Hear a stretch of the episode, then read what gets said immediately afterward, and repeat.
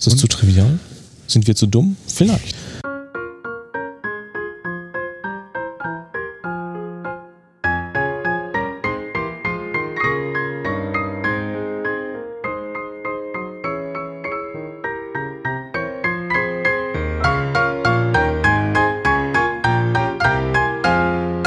Hallo und herzlich willkommen zur nächsten Folge des Young Urban Anesthesiologists Podcast der Klinik für Anästhesiologie an der Universitätsmedizin in Göttingen. Heute ist Donnerstag, der 6. August 2020 und mir gegenüber sitzt heute der Clemens Grimm. Mein Name ist Ingmar Finkenzeller und wir machen heute eine kurze, knackige Folge zum Thema EKG-Monitoring, setzen damit unsere Basis-Monitoring-Reihe ähm, fort.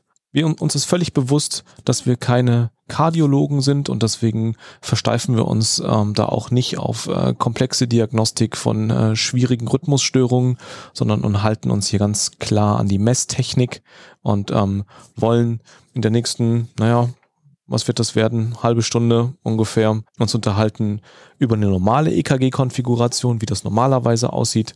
Wir wollen uns unterhalten darüber, wo man EKG-Elektroden aufklebt und dann über Artefakte sprechen und so ein bisschen Tipps und Tricks aus dem klinischen Alltag. Was macht man in der Bauchlage und was macht, wo klebt man die EKG-Elektroden hin, wenn man einfach nicht da Zugang hat, wo man gerne hin möchte? Was sind da vielleicht Lösungen? Was wir deswegen explizit nicht machen wollen heute, ist eine Folge zum EKG als Diagnostiktool. Ja, also wie diagnostiziert man eine Chemie, wie diagnostiziert man eine Arrhythmie und so weiter. Das wollen wir vielleicht bei einer späteren Folge zusammen möglicherweise mit einem Kollegen aus der Kardiologie machen, aber nicht heute. Genau. Bevor wir richtig einsteigen, nochmal den Hinweis, dass es auch für diese Folge CME-Punkte bei der Ärztekammer gibt, die man über unsere Homepage auf ins.umg.eu slash podcast nach dem Eintragen von Schlüsselwörtern und der EFN-Nummer gut geschrieben bekommt.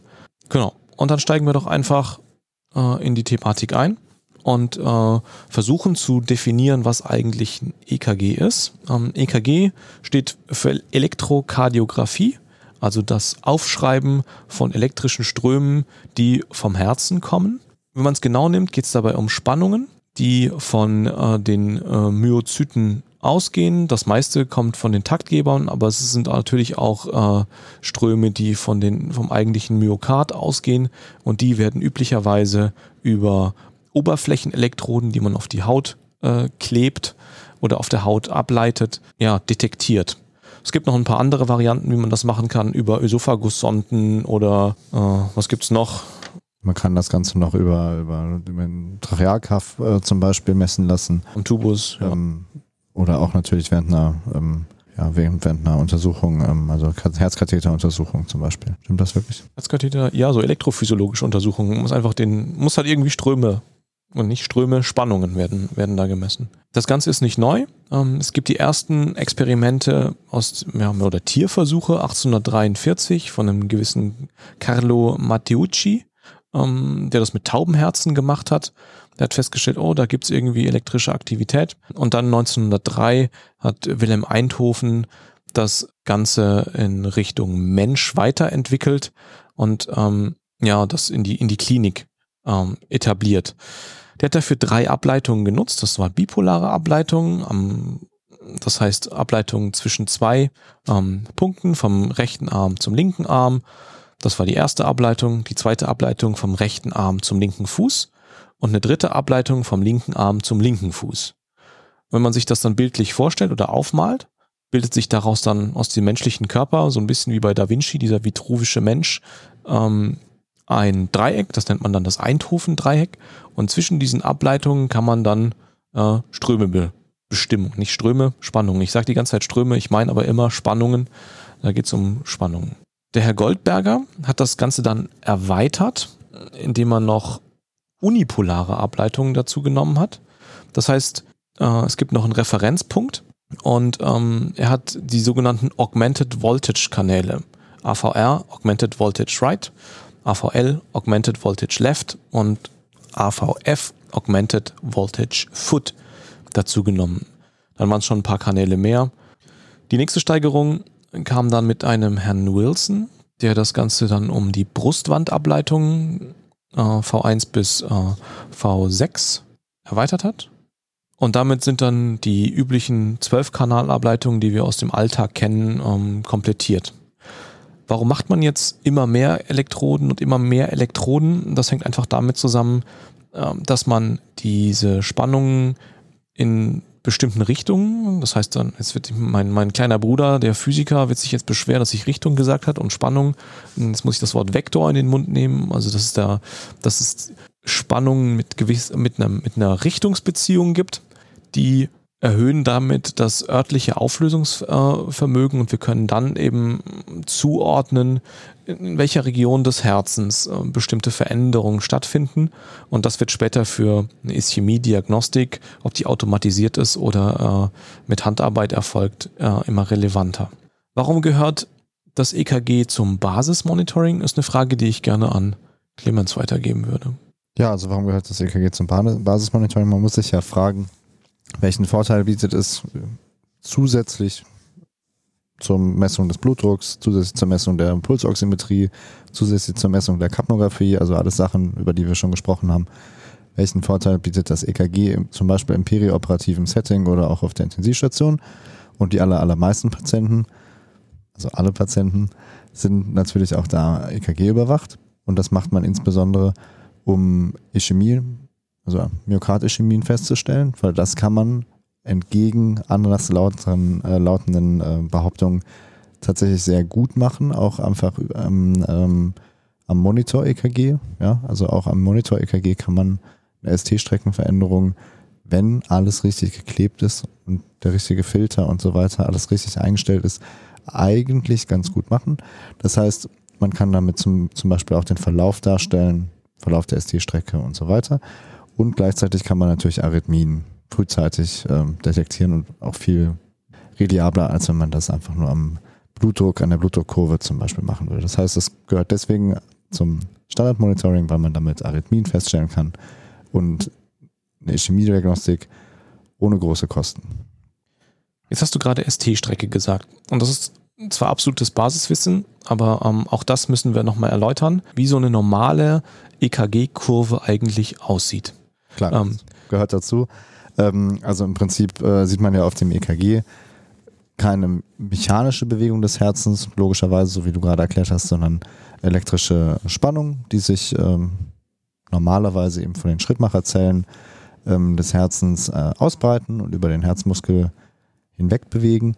Und ähm, typischerweise fängt man da an ähm, mit der P-Welle. Die P-Welle ist im Prinzip Ausdruck der Erregung über den sinuatrialen Knoten, ja, also den Sinusknoten, ähm, der ähm, die Vorhöfe erregt. Und das ist eben der, der die höchste Eigendepolarisationsfrequenz hat und deswegen auch ähm, ja, eben der Taktgeber des Herzens ist. Es gibt ja noch andere Taktgeber, äh, die man natürlich auch im EKG äh, sehen kann, sofern der Sinusknoten ausfällt, aber da wollen wir jetzt, wie gesagt, heute nicht gar näher drauf eingehen.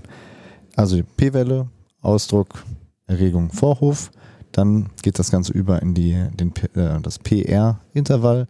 Das PR-Intervall ist ähm, ja im Prinzip ähm, die Zeit, die der RV-Knoten benötigt, um die Erregung überzuleiten. Er, also der RV-Knoten verzögert ja normalerweise die Erregung, um den Vorhöfen äh, Zeit zu geben, sich zu kontrahieren und den Ventrikeln eben Zeit zu geben, sich zu füllen und leitet dann die Erregung über auf die Ventrikel und der QRS-Komplex ist eben das, was dann entsteht, wenn der V-Knoten die Erregung weiterleitet.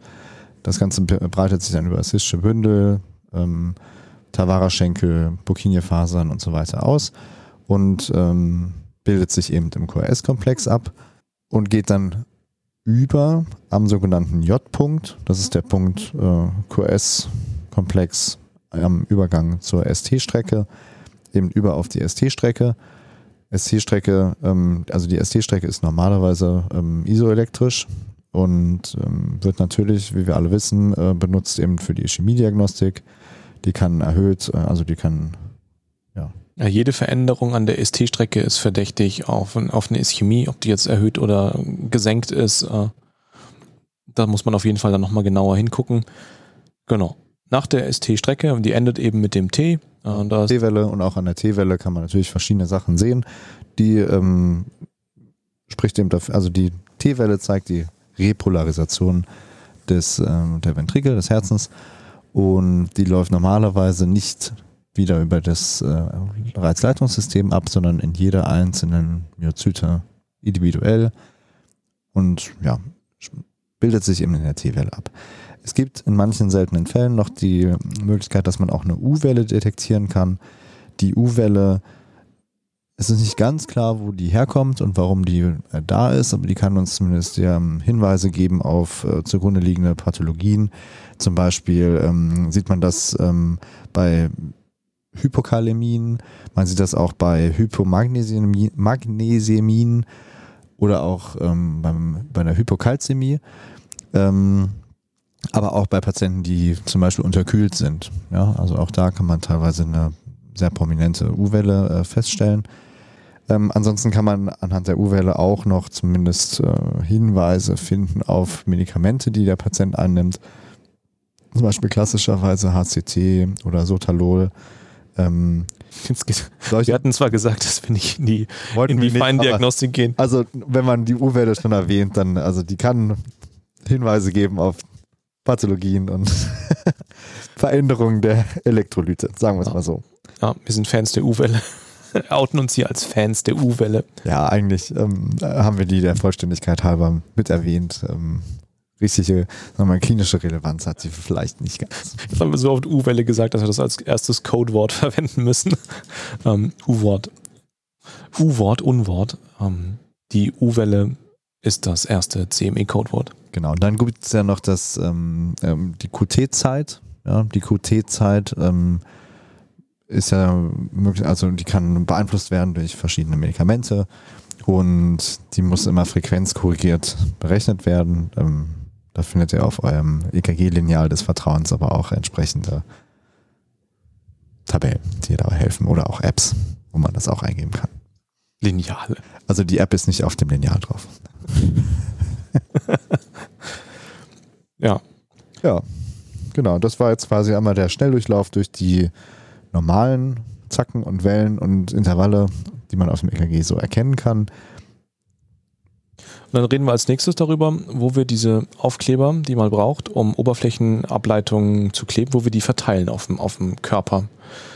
Als ich angefangen habe mit Anästhesie, das ist noch gar nicht so lange her, ähm, haben wir mit äh, Dreikanalableitungen, Rot, Gelb, Grün, Ampelsystem, rechte Schulter, linke Schulter, äh, linke Flanke angefangen. Und das ist dann hochgezogen worden auf eine Fünfkanalableitung. Also erweitert um eine schwarze Neutralelektrode auf der rechten Flanke. Und die man übrigens überall hinkleben kann, ist völlig egal. Ist völlig egal, genau. Hauptsache, sie klebt irgendwo am Patienten. Und dann auch noch so eine fünfte Ableitung. Und da ging dann die Diskussion los, wo die eigentlich hingehört. Die berühmte fünfte Elektrode. Clemens, wo würdest du die hinkleben? Wo gehört die fünfte Elektrode hin? Ich muss ja wirklich überlegen. Das war ja, also vierter Interkostalraum links medioklavikulär. Richtig? Das hast du schön erklärt. Wenn du jetzt ein 12-Kanal-EKG kleben würdest, welche ja. Position wäre das? Das wäre die V5-Position. V5, okay. Man kann das V5 machen. Warum macht man nicht V4 oder V3?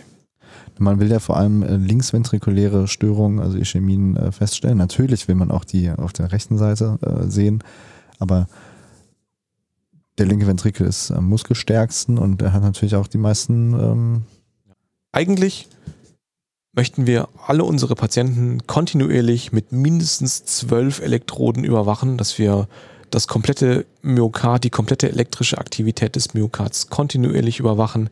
Am besten kleben wir noch auf den Rücken und auf die Gegenseite überall Elektroden hin und leiten das immer kontinuierlich ab und haben immer einen Kardiologen dabei, der das die ganze Zeit befundet. Aber es ist halt unpraktikabel. Äh, je weniger Elektroden, äh, desto einfacher ist das zu handeln, desto weniger kommen die sich ins Gehege, ähm, desto weniger Stress haben wir mit den operativen Kollegen, ähm, die sagen, wir sie kommen da, wir, wir kommen ihnen einfach ins OP-Feld. Und dann hat sich bei fünf Elektroden, gibt es da so einen gewissen Sweet Spot, äh, wo man eben die Sensitivität der EKG-Diagnostik so weit angehoben hat im Vergleich zu den drei- oder vierkanal-Elektroden, dass sich das richtig lohnt.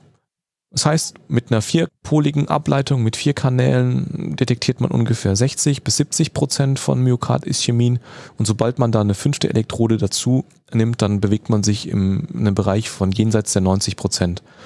Da geht die Literatur so ein bisschen auseinander, aber so Größenordnung 95 Prozent, je nachdem, welche Position man da genau benutzt, ähm, von Myokard-Ischämien, kann man dann ähm, per EKG Monitoring diagnostizieren über Veränderung der ST-Strecke. Und natürlich klebt man V5 nicht im vierten ECR, sondern im fünften an der vorderen Axillarlinie. Wir wollten euch nur testen, ob ihr auch gut aufgepasst habt. Genau. Das ist der Ort, an dem die, die, die Sensitivität am höchsten ist, wenn man es auf V5 klebt. Also man hat äh, Rot, Gelb, Grün, schwarze Neutralelektrode und dann noch eine, noch eine weitere Brustwandelektrode, die dann auf V5 geht. Wenn man jetzt den Luxus hat, auf ITS hat man das manchmal, dass man noch eine zusätzliche hat. Dann nimmt man da eben noch V3 dazu ähm, oder V4. Also mit einer V4 plus V5 Ableitung heißt es, dass die Sensitivität dann für Infazierung bei praktisch 100% liegt.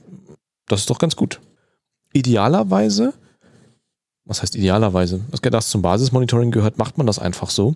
Ein EKG ist das erste mit der Blutdruckmanschette und dem Pulsoximeter, was die Patienten in der Einleitung äh, äh, erwarten. erwarten. Genau, das kriegen sie zur Begrüßung zur Braunüle. Kriegen sie diese drei Sachen ähm, und damit kriegt man auch eine Baseline. Also ein Baseline-Monitoring vor Anästhesie-Induktion ist das EKG wie der initiale Blutdruck und eine initiale Sättigung. Das gehört sich einfach dokumentiert. Und ähm, da gehört im modernen Monitoring einfach auch dazu, dass man da die ST-Strecke mit dokumentiert. Oder dass der Monitor Zeit hat, sich die ST-Strecke so lange anzuschauen, bis er daraus äh, eine Baseline errechnet. Ob die ST-Strecke vor Anästhesieinduktion isoelektrisch ist, ob es da schon eine Abweichung gibt, um dann mit der Anästhesieinduktion da eventuelle Veränderungen detektieren zu können. Wobei man da ein bisschen aufpassen muss, nicht alle Monitore machen das völlig fehlerfrei. Es gibt diesen Spezialfall, dass ähm, der Monitor zum Beispiel die P-Welle, also die Spitze, den Berg, also den, den Gipfel, Verzeihung, den Gipfel der P-Welle als isoelektrisch, also als Nulllinie sieht und dann eben vergleicht mit der ST-Strecke. Also der nimmt immer zwei Punkte und vergleicht dazwischen. Und da muss man ein bisschen aufpassen. Wie man das bei jedem einzelnen Monitor umstellt, diese Punkte, zwischen denen der, der, der Monitor dann auch misst, kann ich jetzt nicht genau sagen, aber da muss man zumindest äh, mal von gehört haben, dass natürlich diese ST-Analyse nicht komplett, äh, ja, sagen wir mal, idiotensicher ist. Ja, also da muss man, da lohnt sich eben, da nochmal das Handbuch von seinem Monitor anzuschauen, um in, da in die Einstellungen zu gehen, um zu gucken, ähm, ob das automatische oder das, was der Monitor als äh, Isoelektrik äh, detektiert, ob das valide ist. Was trotzdem funktioniert, egal was, welche Punkte der Monitor da benutzt hat, ist natürlich der Verlauf. Also man kann trotzdem den Verlauf der ST-Strecke beurteilen ist es eher nach oben, eher nach unten gegangen, ist es gleich geblieben. Ja. Das ist möglich. Wir sind zwar schon ziemlich tief da drin, ne? Also wir haben jetzt über die Klebepositionen gesprochen, ja. die standardmäßig benutzt werden. Ich würde jetzt einfach mal mich so weit aus dem Fenster lehnen zu behaupten, dass die aller, allermeisten Krankenhäuser heutzutage Fünfkanal EKG standardmäßig benutzen. Zumindest in Mitteleuropa. Und es gibt aber auch noch alternative Formen. Also was kann man zum Beispiel machen, wenn man nur drei Elektroden hat? Wie kann man trotzdem zumindest eine passable Ischämie-Diagnostik sicherstellen? Na, wichtig ist, dass man die Brustwand abbildet. Darauf willst du doch hinaus. Darauf will ich hinaus. Also man muss es schaffen, so viel Myokard wie möglich zwischen diese Elektroden zu platzieren. Und ähm, da kann man, gibt es dann ja, so modifizierte Drei-Elektrodensysteme, die eben dann nicht rechte Schulter, linke Schulter, linke Flanke äh, positioniert sind, sondern man kann zum Beispiel tiefer gehen oder die, die rechte Schulter, die RA-Elektrode aufs Sternum kleben und dafür die LA-Elektrode auf die Brustwand. Dann hat man noch eine neutrale und dann ist man ein bisschen näher am Myokard dran äh, und kann die Vektoren damit so verschieben, dass man äh, ja die LA-Position quasi auf der Brustwand hat. Das würde zum Beispiel gehen. Wer sich dafür interessiert, muss nach Modified Precordial Lead Arrangements googeln und findet dann da in die entsprechenden äh, Schemata, wie man das dann klebt.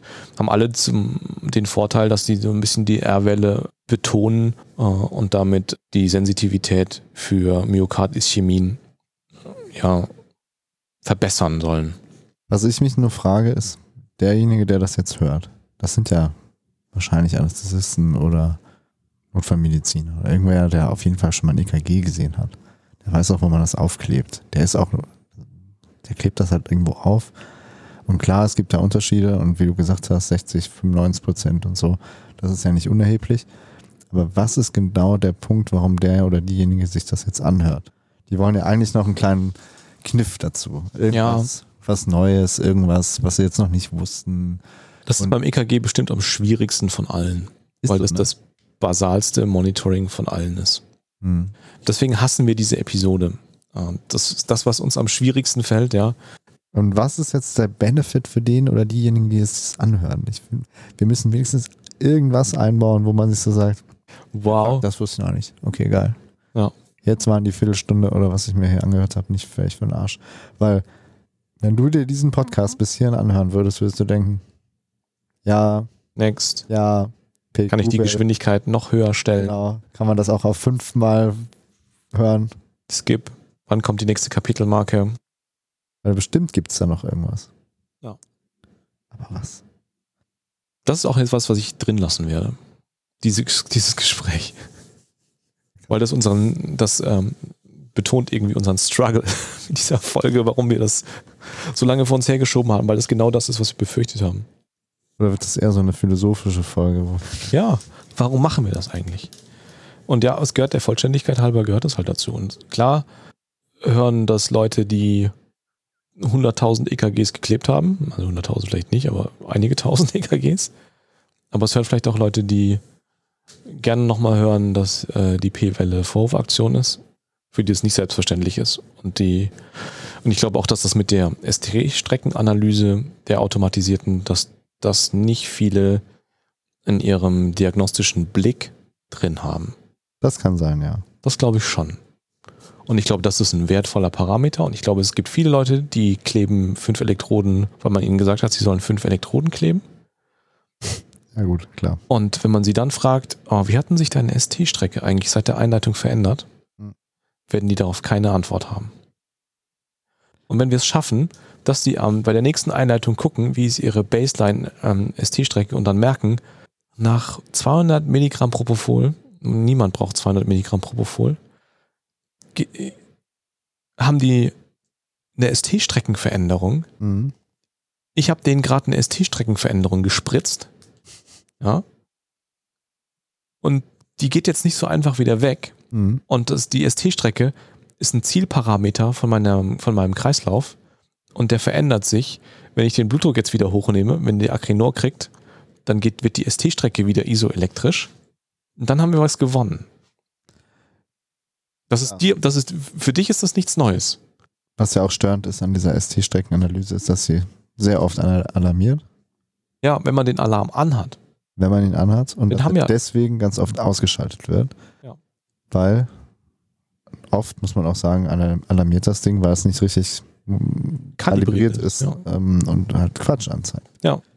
Wir reden nicht über Scarbosa und Barcelona. Gut, das, e das EKG, also das Monitor.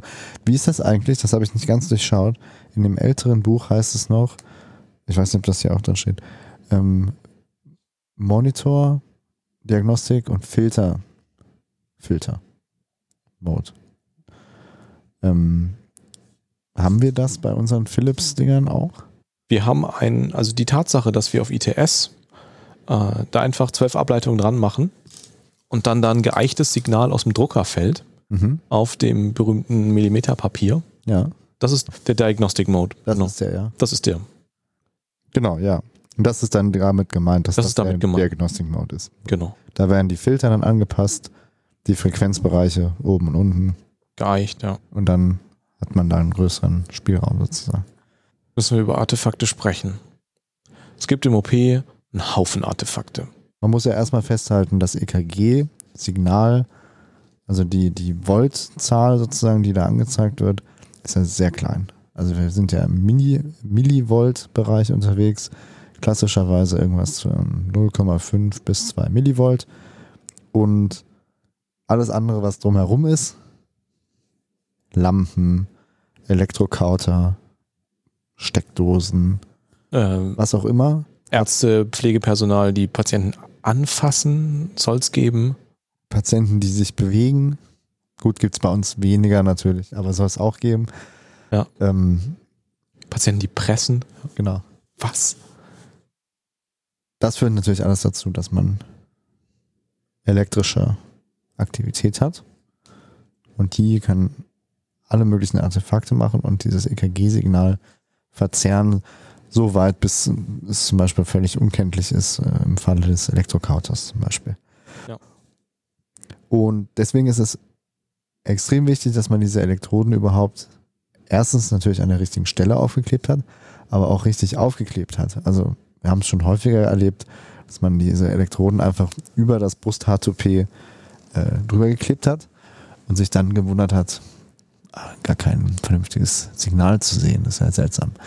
Also Punkt eins ist, man muss auf jeden Fall Haare wegrasieren und am besten reinigt man die Haut danach sogar mit irgendeiner alkoholischen Lösung, bevor man die Dinger aufklebt.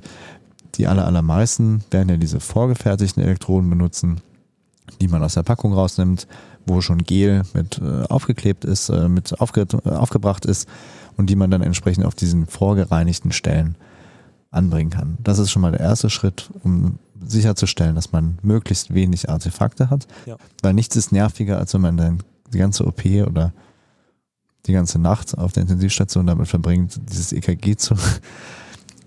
es piept und klingelt die ganze Zeit und irgendwie ist irgendwas ist komisch mit dem EKG.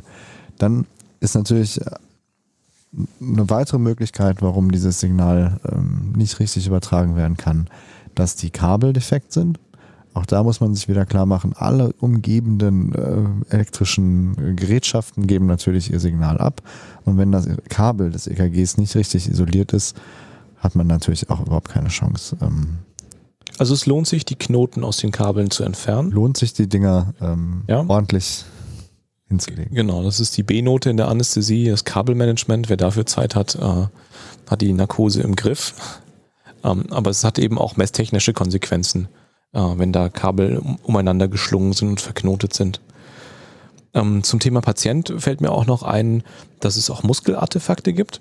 Ähm, klar, Muskelbewegungen sind äh, da besonders zu nennen und deswegen macht es Sinn, die Elektroden da aufzukleben, wo möglichst wenig Muskel ist, also über Knochen. möglichst knochige Partien, ja, auf den, auf die Hüftknochen, äh, irgendwie auf den, auf den Schultern oben, übers Schlüsselbein, ähm, da gibt's weniger Muskelartefakte. Das lohnt sich. Ja, also gerade bei Patienten, die aus der Narkose aufwachen und äh, schiffern zum Beispiel da. Äh, sonst kein Spaß. Ansonsten haben wir hier zu kämpfen mit allem, was mit Strom versorgt wird, also unsere Wechselspannung äh, mit 60 Hertz ist so ein klassisches äh, Störsignal, was äh, auftreten kann, was moderne Monitore aber auch sehr gut rausfiltern können.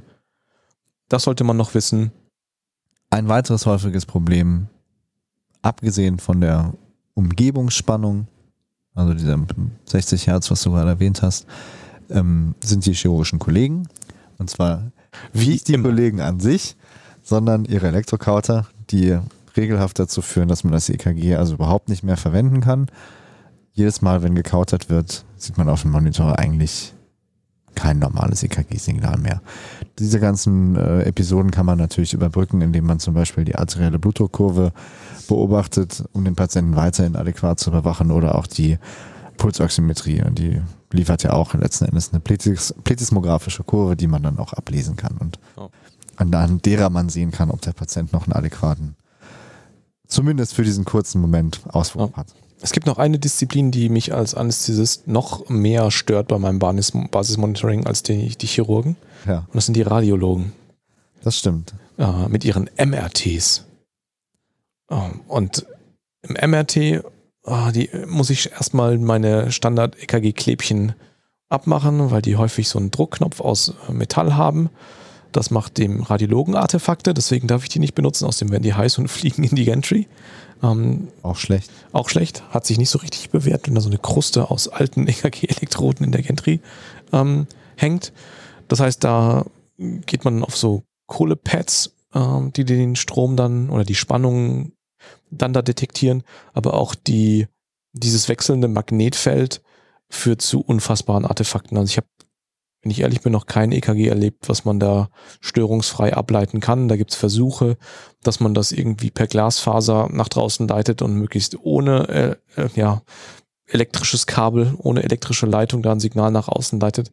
Aber in der Praxis ist das EKG einfach nicht verwertbar, während da bestimmte Sequenzen laufen. Also da ist der zweite Ort, wo man große Schwierigkeiten hat, äh, ein sauberes Signal, manchmal dann eben auch über einen längeren Zeitraum, über mehrere Minuten ähm, abzuleiten. Da muss man sich überlegen, was die Backup-Strategien sind über Pulsoximetrie oder Blutdruckmessung, ähm, das zu übertragen. Ja, und das ist ja sicherlich vielleicht sogar mal eine Neuigkeit für die Kollegen, die noch nicht im MRT waren, ähm, dass man eben im MRT bei bestimmten Sequenzen große Probleme hat. Ja, und warum fahren wir ins MRT? Manchmal sind es eben auch gerade unsere kardiologischen Patienten, die irgendwie eine Herzfunktionsdiagnostik brauchen, ein Cardio-MRT. Und gerade da wäre es echt schön, eine kontinuierliche EKG-Überwachung zu haben. Und gerade da kriegen wir es häufig nicht hin und brauchen dann eben Plan B. Und das sollte man vorher wissen. Und den Plan B sollte man vorher etabliert haben. Wenn man jetzt schon bei Artefakten ist, ähm, ich würde es auch als Artefakt bezeichnen, wenn der Monitor die T-Welle mitrechnet und dementsprechend die Herzfrequenz doppelt zählt. Doppelt zählt. Mhm. Das sieht man dann häufig, ähm, wenn man das Ganze vergleicht mit der pulsoximetrisch gemessenen Herzfrequenz. Wenn die nur halb so groß ist, ähm, dann ist das ein guter Hinweis darauf, dass man möglicherweise, oh Gott, ist es ein guter Hinweis darauf, dass man die falsche Ableitung gewählt hat und oder den Gain falsch eingestellt hat. Irgendwann, was ist denn der Gain? Also die Monitore, die wir üblicherweise nutzen, skalieren die Größe der Kurve auf äh, ja, die, die Millivolt-Zahl die, die Spannung, die der Patient eben anbietet. Und je nachdem, wo die Elektroden kleben, wie der Vektor verläuft, ähm, ist das eben unterschiedlich. Und ähm, die Monitore verstärken das entweder automatisch äh, mit so einem Auto-Gain also, oder manuell eben dann von Hand, äh, dass man dann eben einstellt, wie groß die Skala am Ende ist. Mhm. Ähm, kann man da einstellen, wie groß die Kurve äh, am Ende ausgespuckt wird. Und das muss in dem richtigen Rahmen liegen, in gewissen Grenzen, dass der Monitor in der Lage ist, aus der, äh, aus den, aus den Zacken, die auf dem Monitor dann stehen, äh, die Kurven so rauszurechnen oder die, die Form so zu interpretieren, dass dann eben wirklich der QRS-Komplex sauber erkannt wird. Und man braucht eben auch eine Ableitung, die eine Kurvenform ausspuckt, die dem Monitor als plausibles EKG-Signal erscheint. Wenn man dann eine Kurve hat, in dem die T-Welle eben betont ist oder die P-Welle, dann kann dieser dumme Computer sich da eben manchmal verzählen und das als zweiten QRS-Komplex werten. Und dann kommen genau diese Artefakte zustande. Das heißt, es ist überhaupt nicht trivial, welche Ableitung du in deinem Monitor anzeigst. Richtig? Ja, eigentlich nicht. Nee.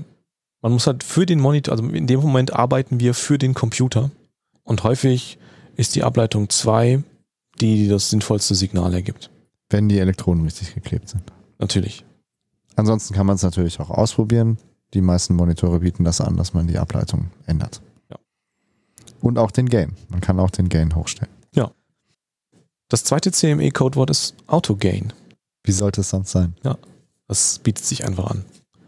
Aber dann sollten wir wenigstens zum Abschluss nochmal was sagen über diese ST-Analyse. Ja. Was wollen wir denn dazu sagen? Dass die automatisiert ist. Wie macht die das denn überhaupt?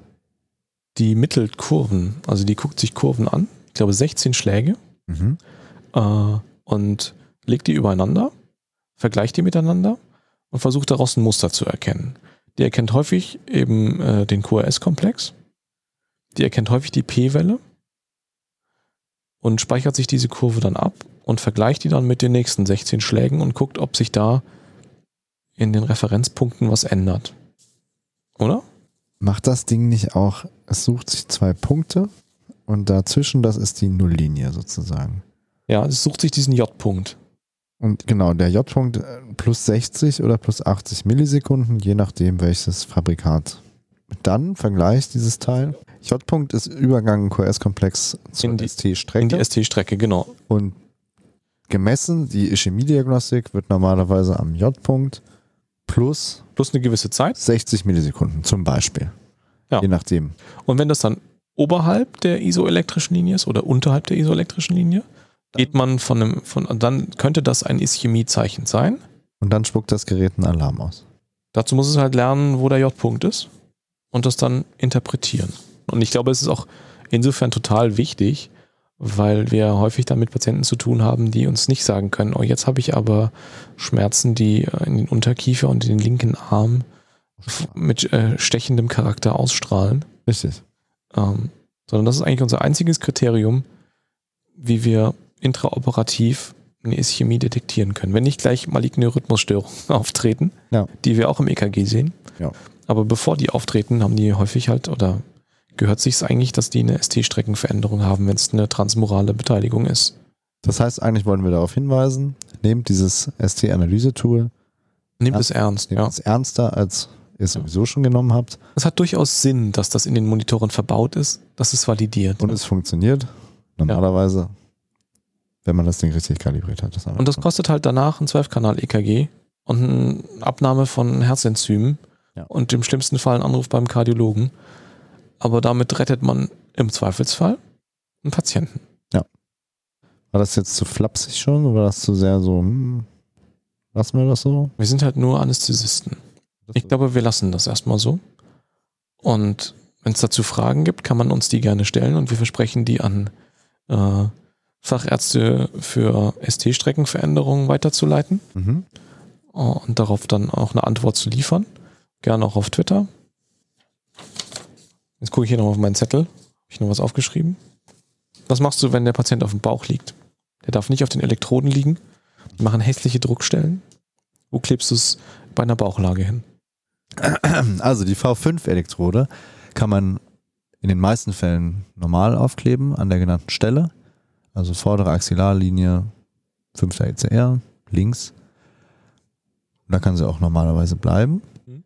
Wenn das nicht der Fall ist, na gut, dann muss man sich eben eine Stelle suchen, die vielleicht V6 entspricht. Ja, damit hat man wahrscheinlich immer noch ein, ja, Der eine Trick ist, Genauigkeit, die Ja. hoch genug ist. ja, nicht die Brustwand aufgeben. Ja, also trotzdem einen Ort suchen, der möglichst Brustwand noch abbildet. Richtig. Und natürlich könnte man jetzt sagen, man kann es auch auf den Rücken kleben und eben solche Sachen machen wie V7, V8, V9. Ja, ist dann wie Australien, das ist halt alles auf dem Kopf. Da ist dann alles auf dem Kopf. Aber der Patient liegt ja meistens nicht ohne Grund auf dem Bauch. Ja. Und dann kann man wahrscheinlich auch da nichts aufkleben. Und ja, das heißt, die Message ist eigentlich, die Brustwand nicht aufgeben, trotzdem V5 dahin kleben, wo es hingehört und hoffen, dass der Patient nicht drauf liegt. Wenn er natürlich drauf liegt, kann man es natürlich nicht dahin kleben, weil es böse Druckstellen machen kann. Und die üblichen anderen EKG-Elektroden Konkordant auf den Rücken. spiegelverkehrt auf dem Rücken sozusagen. Ist das Okay. richtig? Würde ich auch so machen. Ähm, nächstes Szenario. Du hast einen Patienten, der wird bauchchirurgisch versorgt. Äh, und es ist eine große bauchchirurgische OP. Ja. Vielleicht so eine Esophagus-OP oder sowas. Ja. Und die Chirurgen sagen, ja, wir müssen mindestens bis zu den Mamillen hoch äh, freien Zugang zum Patienten haben. Mhm. Wo klebst du dann deine Elektroden hin?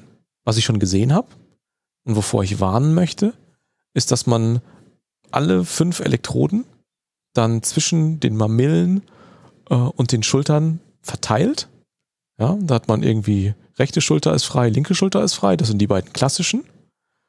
Und dann machst du noch deine schwarze Elektrode irgendwie knapp unterhalb, knapp unterhalb der rechten Schulter und deine grüne knapp unterhalb der linken Schulter und äh, klebst dann deine V5-Elektrode vielleicht aufs Sternum, oben auf den oberen Sternumpol. Aber dann ist kein Herz mehr dazwischen. Ja? Dann ist alles oberhalb des Herzens. Und wenn man sich dann überlegt, wie die Vektoren laufen, wundert man sich, dass man dann seltsame ST-Strecken hat oder eine Niedervoltage. Ja. Also so nicht. In den allermeisten Fällen kann man sich eben die V5 oder die V6-Elektrode trotzdem leisten. Ja. Da muss man ein bisschen diskutieren vielleicht. Und man kann die Dinge auch abkleben, zum Beispiel mit einem großen weißen Pflasterstreifen. Das heißt, wenn sie dann abgewaschen werden muss und mit abgeklebt wird unter dem sterilen Tuch, sie darf natürlich nicht im OP-Gebiet sein, das ist ja. klar. Aber das ist dann, das ist der sehr fortgeschrittene Fall, dass du eine Stichelektrode steril ins Herz äh, direkt, geht natürlich auch. Äh, Machen wir nur ganz selten. das ist der Göttinger Standard. Genau. Ja, das heißt auch da wieder die Brustwand nicht aufgeben. Ja. Und die mal ein bisschen weiter nach lateral gehen. Ja. Und da hat, findet man dann meistens noch einen Ort.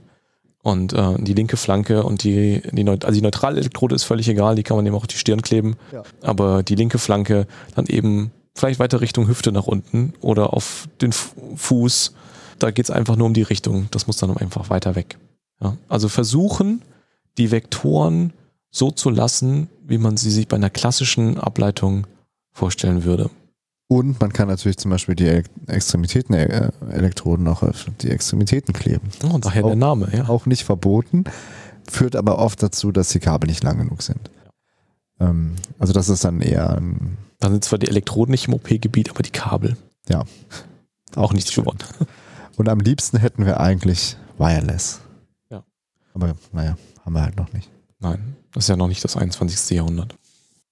Clemens, was, ist unser, was sind unsere Take-Home-Punkte heute? Also unser Take-Home-Point heute ist, dass vielleicht nicht die allerspannendste aller Folgen war. Ja, es musste einfach gemacht werden. Notwendige Folge. Man muss einfach auch mal zwischendurch über die basalen Sachen sprechen. Und was wir euch mitgeben wollen, ist eigentlich, seid nicht so wie ich. Nehmt die ST-Analyse viel ernster. Benutzt sie, kalibriert sie vernünftig und freut euch daran, beziehungsweise freut euch bitte nicht, wenn ihr das seht, dass ihr dann mal eine Veränderung feststellt. Aber freut euch, wenn ihr einem Patienten damit was Gutes tun könnt, dass das frühzeitig entdeckt wurde. Dass möglicherweise irgendwas nicht in die richtige Richtung läuft. Genau. Da finde ich, da würde ich einfach in die gleiche Kerbe äh, schlagen und sagen, ja, EKG ist eben Basismonitoring ähm, und Basismonitoring beginnt vor der Narkoseeinleitung und man muss da die eine Baseline alle Werte einmal gesehen und interpretiert haben und verinnerlicht haben, bevor es mit der Narkose losgeht, dass man dann die Veränderungen, die durch die Narkose dann entstehen, ähm, entsprechend bewerten äh, und vielleicht sogar beheben und verändern kann. Und da ist die ST-Strecke das, äh, wo wir ja den Finger drauflegen wollen. Ansonsten ist uns völlig bewusst, dass wir uns mit EKG und der befreundeten Fachrichtung äh, der Kardiologie hier auf dünnes Eis begeben. Und deswegen wollen wir das gar nicht künstlich in die Länge ziehen äh, und hier weitere äh, Schwächen. Äh, Spekulation. Spekulation. genau. ah, da tun wir uns, glaube ich, keinen Gefallen mit. Ähm, und hören einfach auf, wenn es am schönsten ist. Und hoffen, dass es euch ein bisschen gefallen hat. Verweisen auf unseren Twitter-Kanal auf ins-umg auf unsere Homepage ins.umg.eu slash podcast und das war's eigentlich. Vielen Dank fürs Zuhören. Bis bald. Tschüss. Bis bald.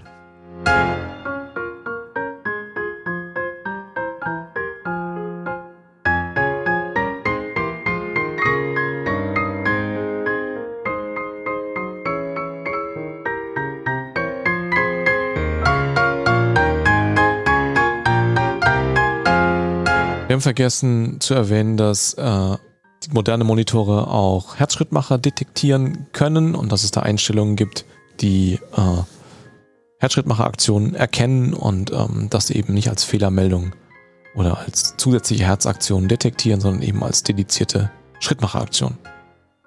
Punkt. Nochmal Tschüss.